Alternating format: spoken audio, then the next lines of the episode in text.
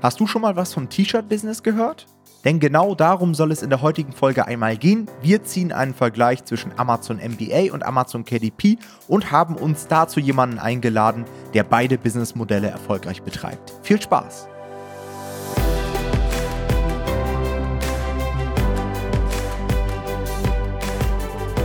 Herzlich willkommen zu einer neuen Folge vom Verlagsniveau Podcast und heute sind Jonathan und ich mal wieder nicht alleine, sondern wir haben den Matthias mit an Bord. Und Matthias kommt ursprünglich aus dem T-Shirt-Business. Vielleicht kennt das der ein oder andere, auch Merch bei Amazon genannt, Amazon MBA. Und in der heutigen Folge wollen wir uns einfach mal anschauen, welche Erfahrungen er mit MBA gemacht hat, warum er schlussendlich zu KDP gekommen ist, wie da so seine Projekte angelaufen sind und was er so für die Zukunft plant. Deswegen herzlich willkommen, Matthias. Freut mich echt mega, dass du dir die Zeit genommen hast. Und ich glaube, du hast das ein oder andere Interview von uns selbst schon gesehen. Ich würde sagen, stell dich doch den Leuten einfach am Anfang mal vor. Wie ist so dein Background und wie bist du zu dieser ganzen Online-Business-Sache überhaupt gekommen? Ja, auf jeden Fall. Hallo, hallo in die Runde erstmal. Ähm, und an euch zwei erstmal danke für die Einladung. Hat mich nämlich super gefreut, hat mich auch ein bisschen geehrt gefühlt, äh, hier bei euch im Podcast eingeladen zu werden. Ja, wie bin ich zu MBA gekommen? Wie bin ich zu KDP gekommen? Wie bin ich zum Online-Business gekommen? Tatsächlich muss ich sagen, dank Corona. Ich bin in der Veranstaltungsbranche hauptberuflich tätig und ähm, ja, ist ja kein Geheimnis, dass da Corona mit am, am schlimmsten zugeschlagen hat. Und ich war eigentlich beinahe das komplette Jahr 2020 in, in Kurzarbeit. Also von Beginn an war ich viel zu Hause, habe viel Zeit gehabt und natürlich irgendwie auch das Bedürfnis gehabt, die Zeit aktiv und produktiv zu nutzen und habe mich dann da ein bisschen schlau gemacht und bin mit meinen Recherchen dann auf ja auf MBA Merch bei Amazon, du hast es gerade schon gesagt, gestoßen und habe da eigentlich eine relativ gute Möglichkeit für mich gesehen, meine Zeit a sinnvoll zu nutzen und das Ganze halt noch ein bisschen zu monetarisieren, also nebenher noch ein paar Euros zu verdienen und habe dann das Ganze eigentlich kann man sagen, zu dem Zeitpunkt wie so ein, wie so einen zweiten 40-Stunden-Job betrieben, weil ich eben komplett, komplett viel Zeit hatte. Also hast gar nicht gearbeitet oder war es wirklich eher so Homeoffice und halbtags gearbeitet? Oder? Das hat sich über das, über das ganze Jahr 2020 ähm, entwickelt. Mal habe ich mehr gearbeitet, mal habe ich weniger gearbeitet. Ähm, zwischendurch war es halbtags, teilweise war es aber auch nur einen Tag die Woche und den nicht mal komplett. Das heißt, da waren schon zwischendurch, war schon, war schon viel Zeit da. Also die habe ich schon gut, gut nutzen können. Corona wird ja immer so negativ gesehen. Ich habe schon bei so vielen Leuten jetzt mitbekommen, dass das für die so der Auslöser war, auch mal ihr Arbeitsverhältnis zu überdenken, hm. zu überlegen, hey, vielleicht ist jetzt ein guter Zeitpunkt, in die Selbstständigkeit zu gehen, ist einfach mal auszutesten, weil viele Leute hatten Zeit, viele Leute wurden natürlich auch dazu gezwungen, zu ihrem mhm. Glück im Nachhinein, werden viele sagen. Und natürlich, alles wird digitaler. Viele Unternehmen haben jetzt mitbekommen, ne, Homeoffice funktioniert vielleicht auch ganz gut. Also ich glaube, so eine Krise kann halt auch immer für einige Leute zumindest eine Chance sein. Und finde ich auf jeden Fall sehr, sehr geil, dass du das Ja, unbe unbedingt. Also ich habe mit dem Thema auch generell schon, also Online-Business jetzt im weitesten Sinne auch schon vorher ge geliebäugelt, würde ich es mal sagen. Mhm. Aber neben dem 40-Stunden-Job, der auch gerne mal 50 Stunden oder mehr haben kann, in Hochphasen tatsächlich nie so wirklich den, den Zugang gefunden und wirklich die Zeit gefunden, mich da mal richtig reinzuarbeiten. Also vor dem Hintergrund, weil Corona für mich jetzt tatsächlich aus der Warte gut. Also natürlich, Kurzarbeit ist jetzt nicht unbedingt gut, ähm, aber ich bin tatsächlich sehr, sehr dankbar, dass ich über diese Umwege jetzt darauf gekommen bin. Wenn du gesagt hast, dass du äh, Merch bei Amazon gemacht hast, dann äh, erklär mal ganz kurz den Leuten, was man da genau macht. Ich habe das ja früher auch gemacht, aber ich glaube, mhm. viele Zuhörer kennen es vielleicht gar nicht. Was, wie läuft das genau ab? Die meisten werden ja wahrscheinlich schon KDP ähm, kennen und Merch bei Amazon ist im Prinzip genauso wie KDP ähm, auch ein Programm von Amazon, was sich allerdings nicht auf Bücher, sondern auf Merchandising-Artikel spezialisiert. Sprich, angefangen mit Handyhüllen, Pullover, T-Shirts, Tanktops, was auch immer, können mit selbst erstellten, selbstgestalteten Designs auf Amazon hochgeladen werden und ganz einfach über den Marktplatz von Amazon verkauft werden. Und ja, genau wie KDP ist das Ganze ganz charmant, weil es auch per Print on Demand läuft. Das heißt, die ganzen Sachen werden erst hergestellt oder bedruckt, sobald die Order bei Amazon ausgelöst wird. Und Amazon übernimmt auch von der ja, Produktion über die Logistik, über den Customer Service eigentlich all das, was relativ aufwendig ist, wo man selber keine Lust drauf hat. Und das, das Kerngeschäft oder das, worum man sich selber eigentlich da nur kümmern muss, ist einmal klar, die Designs erstellen und im nächsten Schritt natürlich die, die Produktlisting schreiben. Ja, und T-Shirts sind klar ein Alltags, Alltagsgegenstand. Wir alle tragen T-Shirts, wir alle brauchen neue T-Shirts. Da steckt auch ein wahnsinnig, wahnsinnig großer Markt hinter. Und da lässt sich ja durchaus einiges an, an Geld mit verdienen. Das heißt, du hast schon deine Designs outgesourced und hast es nicht selbst designt. Jein, also ich habe sowohl am Anfang komplett alles selber designt, habe mich aber auch nachher, weil das ganz einfach wahnsinnig zeitaufwendig ist, schon so weit professionalisiert, dass ich mir dann auch externe Designer mit ins Boot geholt habe und die dann zusätzlich für mich habe designen lassen, einfach um den Output ein bisschen zu erhöhen und einfach, ja, um ein bisschen anzuziehen. Und für alle MBAler, welches Tierlevel bist du aktuell oder warst du dann? Bei MBA bin ich tatsächlich nur Tier 1000, aber auch für diejenigen, die jetzt MBA oder die, das Print on Demand oder das T-Shirt-Business, wird es ja oft genannt, vielleicht nicht kennen.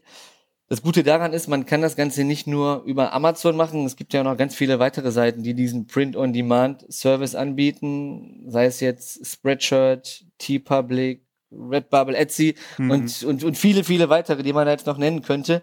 Was den ganz charmanten Vorteil hat, dass man ja jedes Design auch auf verschiedenen Marktplätzen hochladen kann, die alle wieder verschiedene Zielgruppen ansprechen und dann natürlich auch verschiedene Einkommensströme für einen selber generieren. Ja, ich kenne das T-Shirt-Business tatsächlich auch schon ziemlich lang. Also ich kannte das damals von Reto Stuber. Vielleicht kennt ihr den auch. Der hat damals schon irgendwie, ich glaube, es war auch Spreadshirt und sowas äh, beworben und hat gezeigt, wie man dann über Facebook Werbeanzeigen und so weiter Traffic generiert. Mit Amazon ist das natürlich noch viel, viel geiler, ne? weil Amazon uns wieder unsere Kunden bringt. Wir brauchen es nur ein bisschen optimieren und dann haben wir eigentlich direkt die Leute da. Facebook-Werbeanzeigen ist dann wieder ein Stück weit komplexer.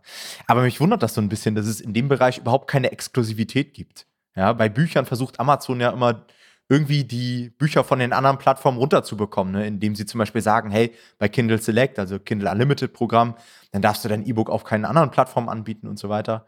Das ist ja schon mal gut, dass du da mit mhm. einem Design dann auf andere Plattformen verkaufen kannst. Mhm. Ja, auf jeden Fall. Das ist, ein, das ist ein ganz großer Vorteil, weil man ja auch vor allem bei MBA am Anfang nur Designs in einem ganz, ganz begrenzten Umfang hochladen kann. Und gerade aus diesen ersten Tierstufen rauszukommen, dauert dann relativ lange.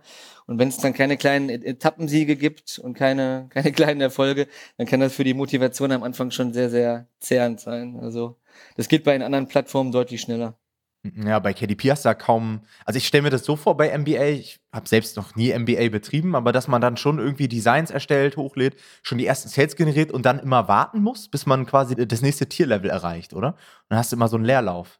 Ja, genau, weil wenn man am Anfang ist man ja in, in Tier 10, sprich, da kommt man dann damals um 10 einzigartige Designs hochladen und mit nur 10 Produkten auf dem Marktplatz fällt es einfach relativ schwer, klar, überhaupt mal mit den 10 Sichtbarkeit zu generieren und auch irgendwo den Nerv der Zielgruppe zu treffen, dass jetzt jemand hergeht und sagt, okay, genau danach habe ich gesucht, das will ich auch kaufen.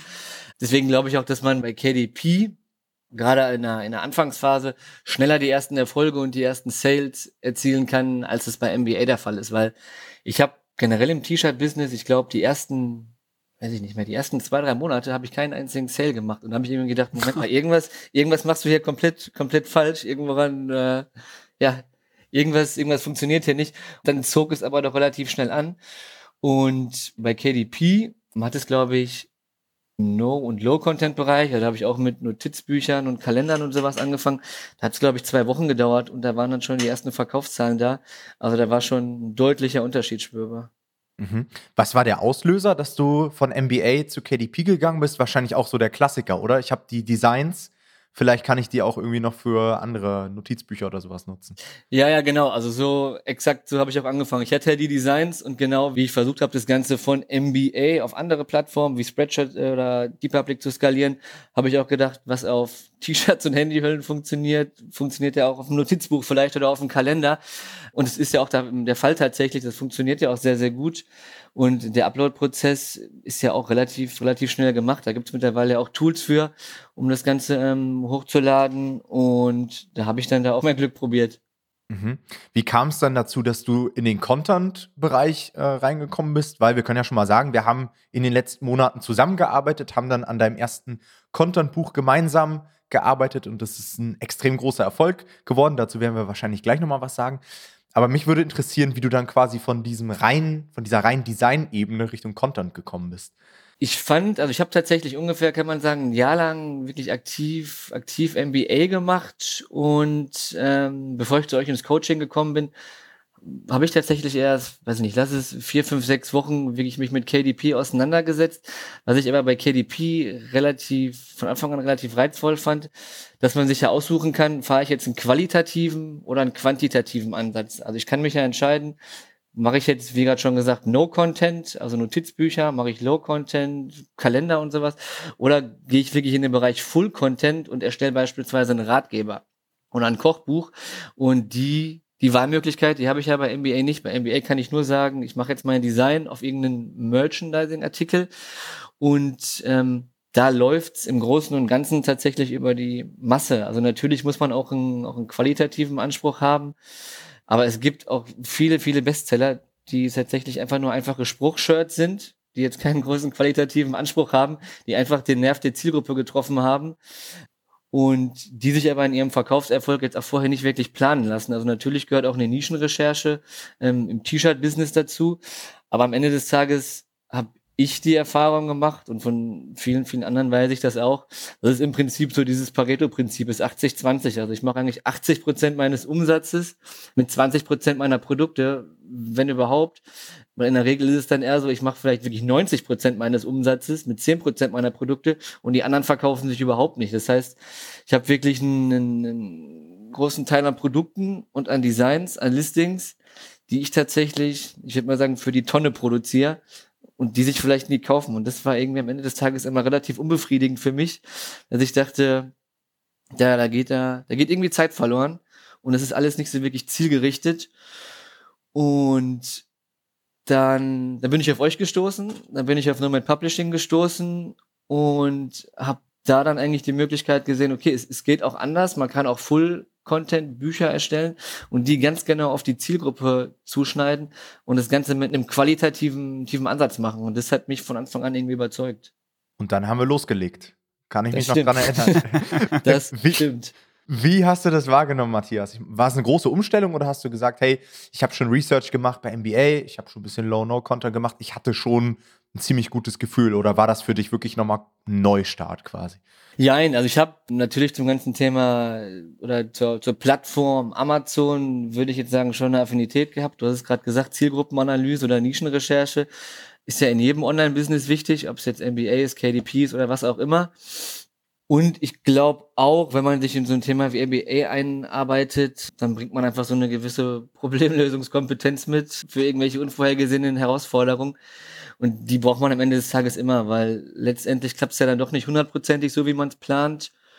Und ja, da muss man dann irgendwie drauf reagieren können. Und ich glaube, das hat mir vielleicht so ein bisschen den Weg geebnet und das Ganze vielleicht ein bisschen einfacher gemacht an der einen oder anderen Stelle. Wie lief der Erstellungsprozess? Auch nicht ganz rund, oder? Kann ich mich auch dran erinnern?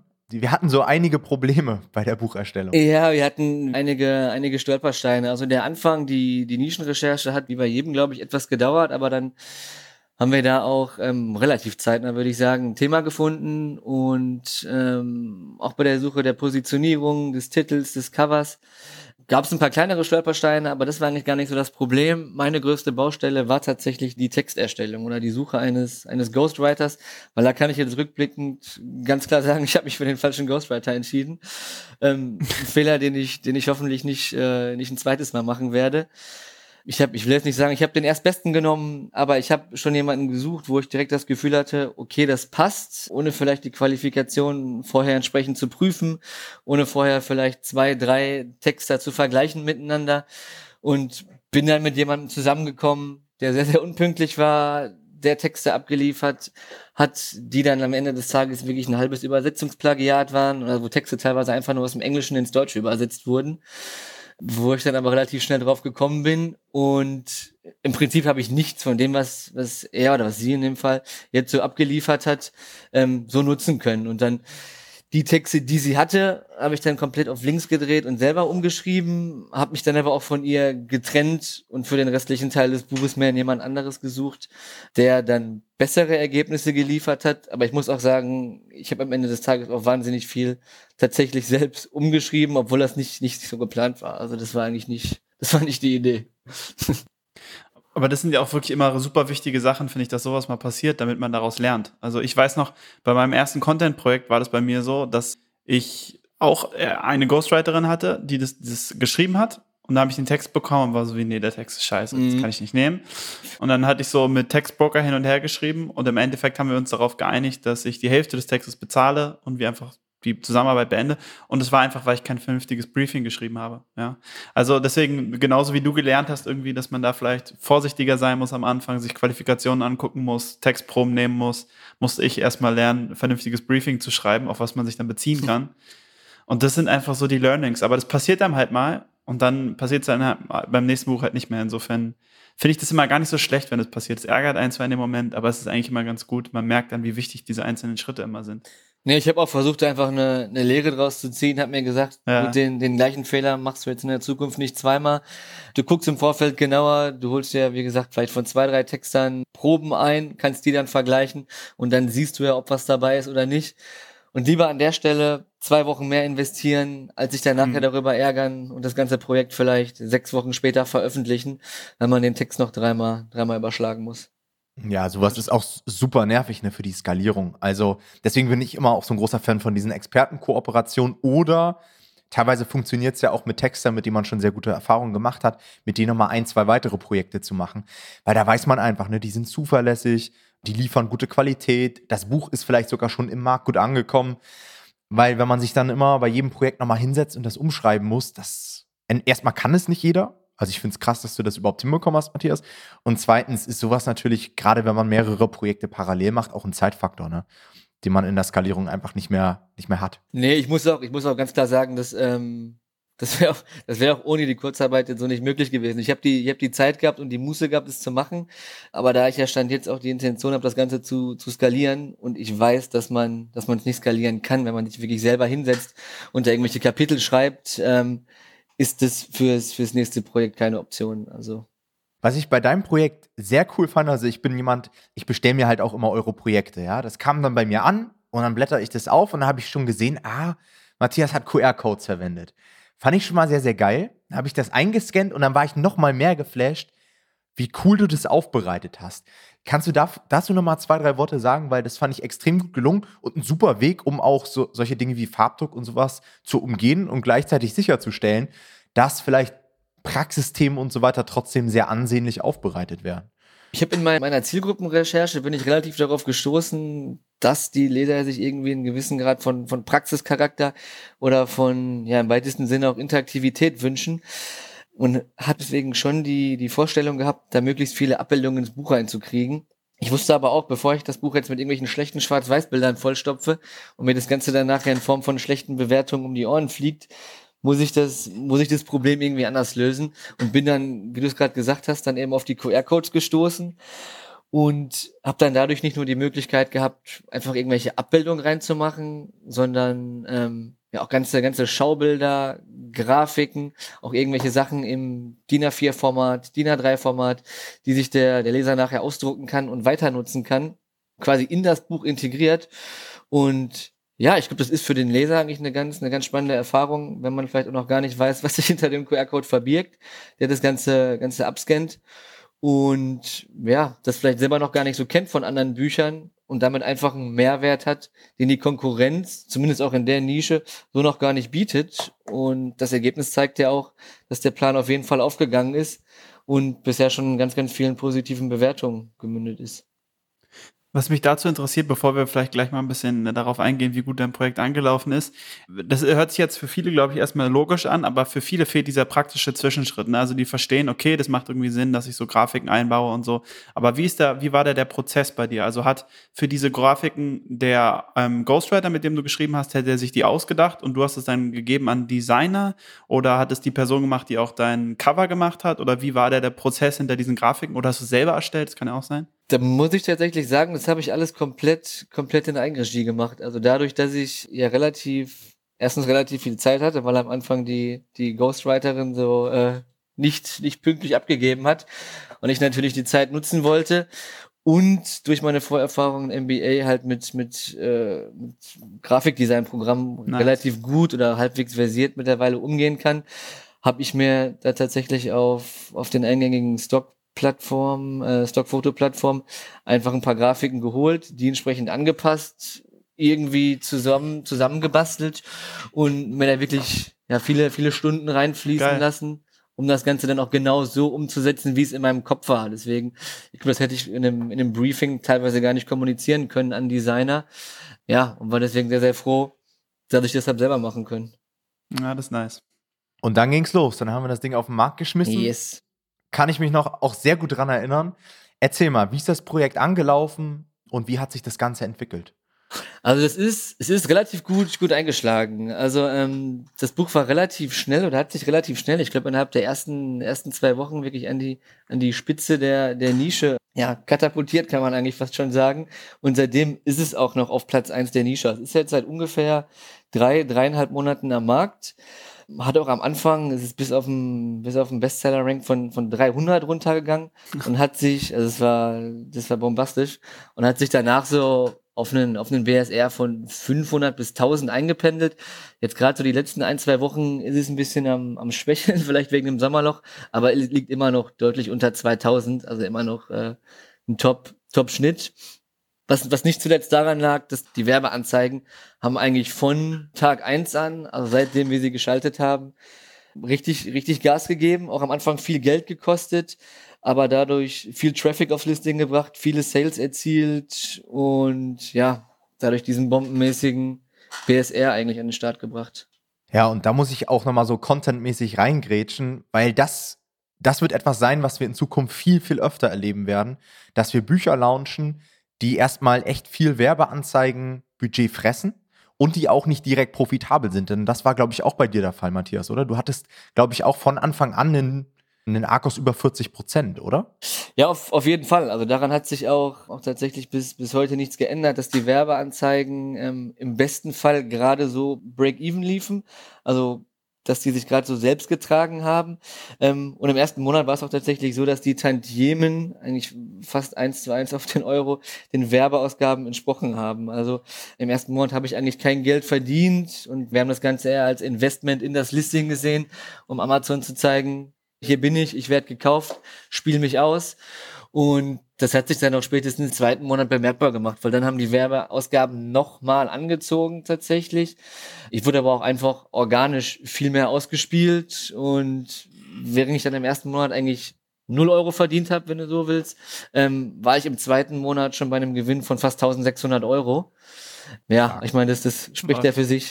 Ja, ich vergleiche das übrigens auch immer mit so einer Ladenöffnung. Ja, wenn du jetzt irgendwie ein neues Café aufmachst oder eine Dönerbude, dann rennen dir die Leute auch nicht direkt die Bude ein, sondern du musst erstmal ein bisschen investieren, du musst ein bisschen Marketing machen.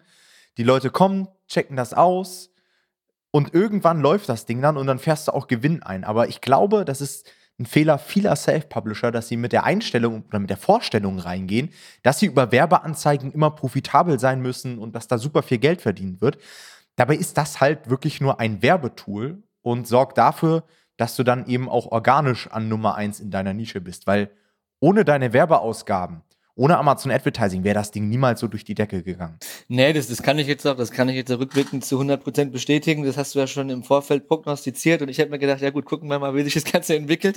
ich habe ja noch keine, noch keine großen Referenzwerte gehabt, aber es sieht jetzt nach, nach dreieinhalb oder fast vier Monaten auch immer noch so aus, dass ich mit, nur mit den Ads oder nur mit den Verkäufen, die durch Werbeanzeigen generiert werden, also quasi in, in keinem Monat groß Geld verdient habe. Das ganze Geld kommt tatsächlich durch die organischen Sales rein, also zu 100%. Mm. Was bei dir noch total interessant ist, ist deine Positionierung. Also ich kann mich noch lustigerweise an deine Nischenrecherche erinnern, habe ich neulich gedacht. Und auch wie du diese Nische gefunden hast und ich mit Tom über die Nische geredet habe und Tom so, ah, nee, nicht die Nische, die ist so. da gibt es ein paar Bücher, die verkaufen so lange schon so gut. Und so, das wird echt schwierig. Und dann hast du aber das tatsächlich rumgerissen, muss man sagen, am Ende, durch deine Positionierung. Also du bist in eine Nische gegangen, die schon echt nicht leicht ist und äh, wo es schon sehr starke Bücher gab wo du aber aufgrund deiner Positionierung jetzt ganz oben stehst, würde ich sagen. Also es ist ein, für mich ziemlich offensichtlich, dass deine Positionierung hier der ausschlaggebende Faktor ist, warum du die anderen da abhängst. Und das ist natürlich was, wo auch viele Leute echt ihre Probleme haben. Und was würdest du sagen, wie kam es dazu? Und was würdest du vielleicht Leuten für Tipps geben, die ähm, nach Positionierungen suchen, die sinnvoll sind? Ich habe, also wie du es wie gerade schon gesagt hast, die, die anderen Bücher in der Nische, waren von der, von der Aufmachung oder von der Positionierung, waren die alle eigentlich relativ vergleichbar. Also da hat sich keiner wirklich von dem anderen abgehoben und erstaunlicherweise haben die sich trotzdem richtig, richtig gut verkauft. Weshalb ich mir gedacht habe, okay, ähm, Sales werden ja auf jeden Fall in der Nische gemacht. Da musst du reingehen, aber mit einem anderen Anspruch oder mit einem anderen Ansatz. Und die, die Zielgruppenrecherche hat eigentlich ergeben, dass sich eben alle so einen Praxischarakter wünschen, den aber tatsächlich keins der anderen Bücher bedient hat. Und ich weiß gar nicht, ob du es warst oder ob Tom es war, ähm, aber einer von euch beiden hat mir den Tipp gegeben, sich einfach mal bei anderen Büchern umzugucken und einfach zu schauen, okay, welche Positionierung fahren denn andere Bücher in anderen Nischen, die funktionieren, die vielleicht so einen so einen Praxischarakter widerspiegeln. Mhm. Und es gibt ja, wenn man sich alle Nischen anguckt, es gibt die X-Challenge, das Y-Prinzip, die, die Z-Regel, es gibt ja alles Mögliche. Und wenn man sich solche Konzepte anguckt, raussucht und sinnvoll auf die eigene Nische adaptieren kann und auf die eigene Zielgruppe adaptieren kann, dann kann das Ganze sehr gut funktionieren. Und ähm, ich glaube, das habe ich eigentlich gemacht. Also ich habe im Prinzip nichts anderes äh, gemacht, als mir eine, ein anderes, anderes Konzept anzugucken habe das ein bisschen abgewandelt. Also ich würde jetzt nicht sagen, dass ich, dass ich es kopiert habe oder so. Also wenn man die beiden jetzt nebeneinander halten würde, wird man, glaube ich, nicht erkennen, dass das eine von dem anderen kommt.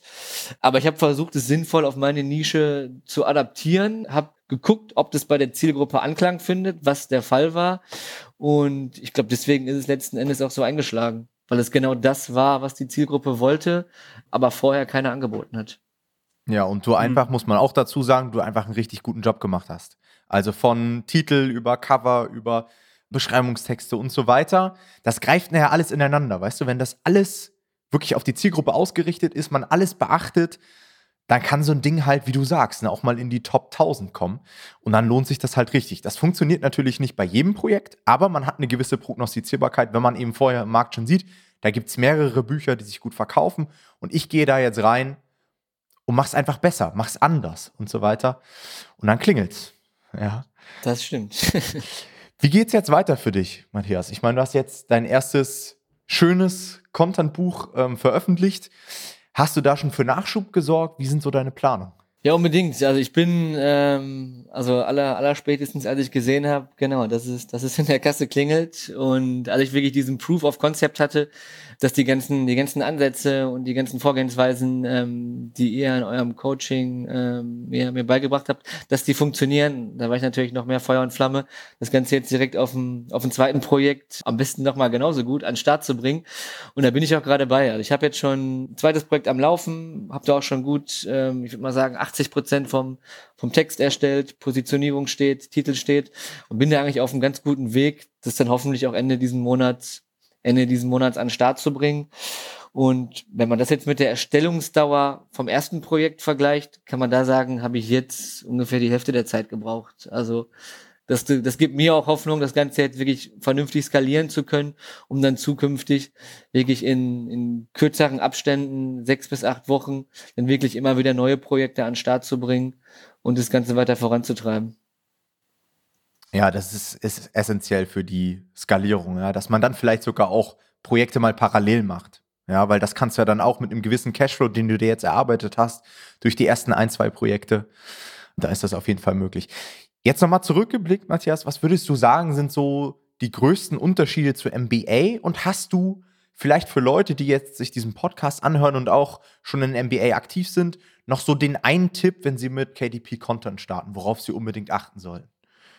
Ja, ich würde, ähm, worauf man unbedingt achten sollte, was ich jetzt wirklich im ersten Projekt gelernt habe, dass man sich auf jeden Fall Zeit nehmen sollte, die Sachen, die Sachen ordentlich zu machen und dass Qualität sich am Ende des Tages einfach auszahlt. Ich gerade bei der Texterstellung auch wirklich oft, oft vor der Frage gestanden habe und dachte wirklich, komm, scheiß drauf, veröffentlicht den Text jetzt einfach so. Ähm, hast du noch wirklich Lust, den, den umzuformulieren? Hast du jetzt Lust, einen neuen Ghostwriter zu suchen? Wirf das Ganze einfach mal auf den Markt und guck, was passiert. Und ich bin wahnsinnig froh, das nicht gemacht zu haben, weil sich jetzt einfach da zeigt, dadurch, dass ich mir die Zeit genommen habe, läuft das Listing wahnsinnig gut. Es kommen organisch fünf Sterne Bewertungen rein. Die Leute loben den Inhalt, die Leute loben den Text. Und wenn ich da den, die Abkürzung gewählt hätte und da gesagt hätte, komm, ich mache mir die Arbeit jetzt nicht, dann wäre das Listing vielleicht vier, fünf, sechs Wochen früher online gewesen, aber dann wäre es auch vielleicht jetzt wahrscheinlich gar nicht mehr am Start und vielleicht schon wieder untergegangen. Und da kann ich wirklich jedem nur ans Herz legen, wirklich diese, diese extra Meile zu gehen, um einfach Qualität zu liefern, äh, damit die Arbeit sich lohnt und damit man dann wirklich langfristig, langfristig Spaß mit dem Ganzen hat.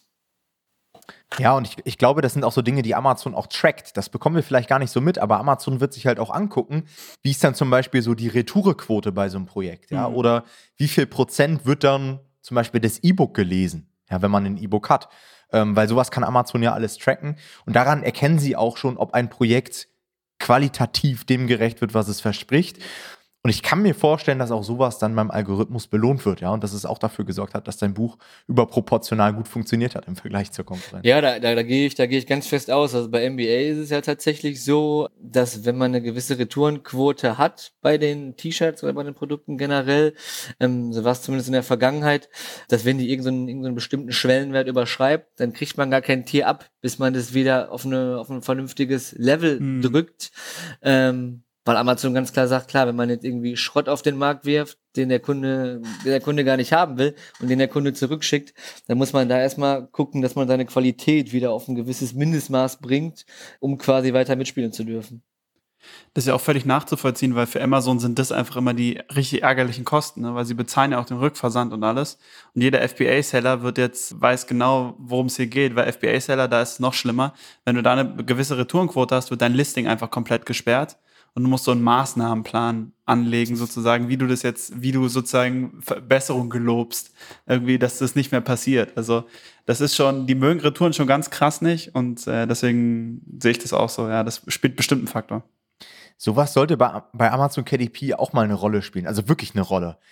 Weil ganz ehrlich, wenn du als Leser ja, zwei, dreimal daneben greifst und dir irgendeinen Schrottratgeber holst, den du in die Tonne klopfen, kloppen kannst, weil du gar nicht gesehen hast, dass es ein Schrottratgeber ist, ja, weil manche Leute beherrschen halt das Marketing ganz gut und inhaltlich kommt dann halt gar nichts bei rum.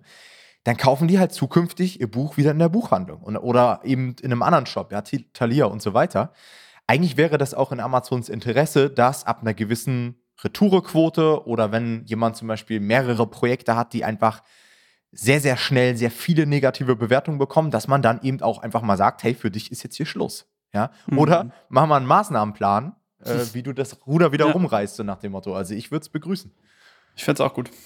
Ja, auf jeden Fall. Er kommt ja, kommt ja denjenigen zugute, die sich wirklich die Zeit nehmen, die wirklich Qualität abliefern, ähm, genau, und eben nicht irgendeinen Schrott produzieren wollen und ja am Ende des Tages auch damit den, den Leser oder den Kunden ja auch ein, ein Stück weit über den Tisch ziehen, indem die ihm vorgaukeln, ich habe hier inhaltlich ein Top-Produkt, ja, was dann aber den Erwartungen keiner vom Stand hält.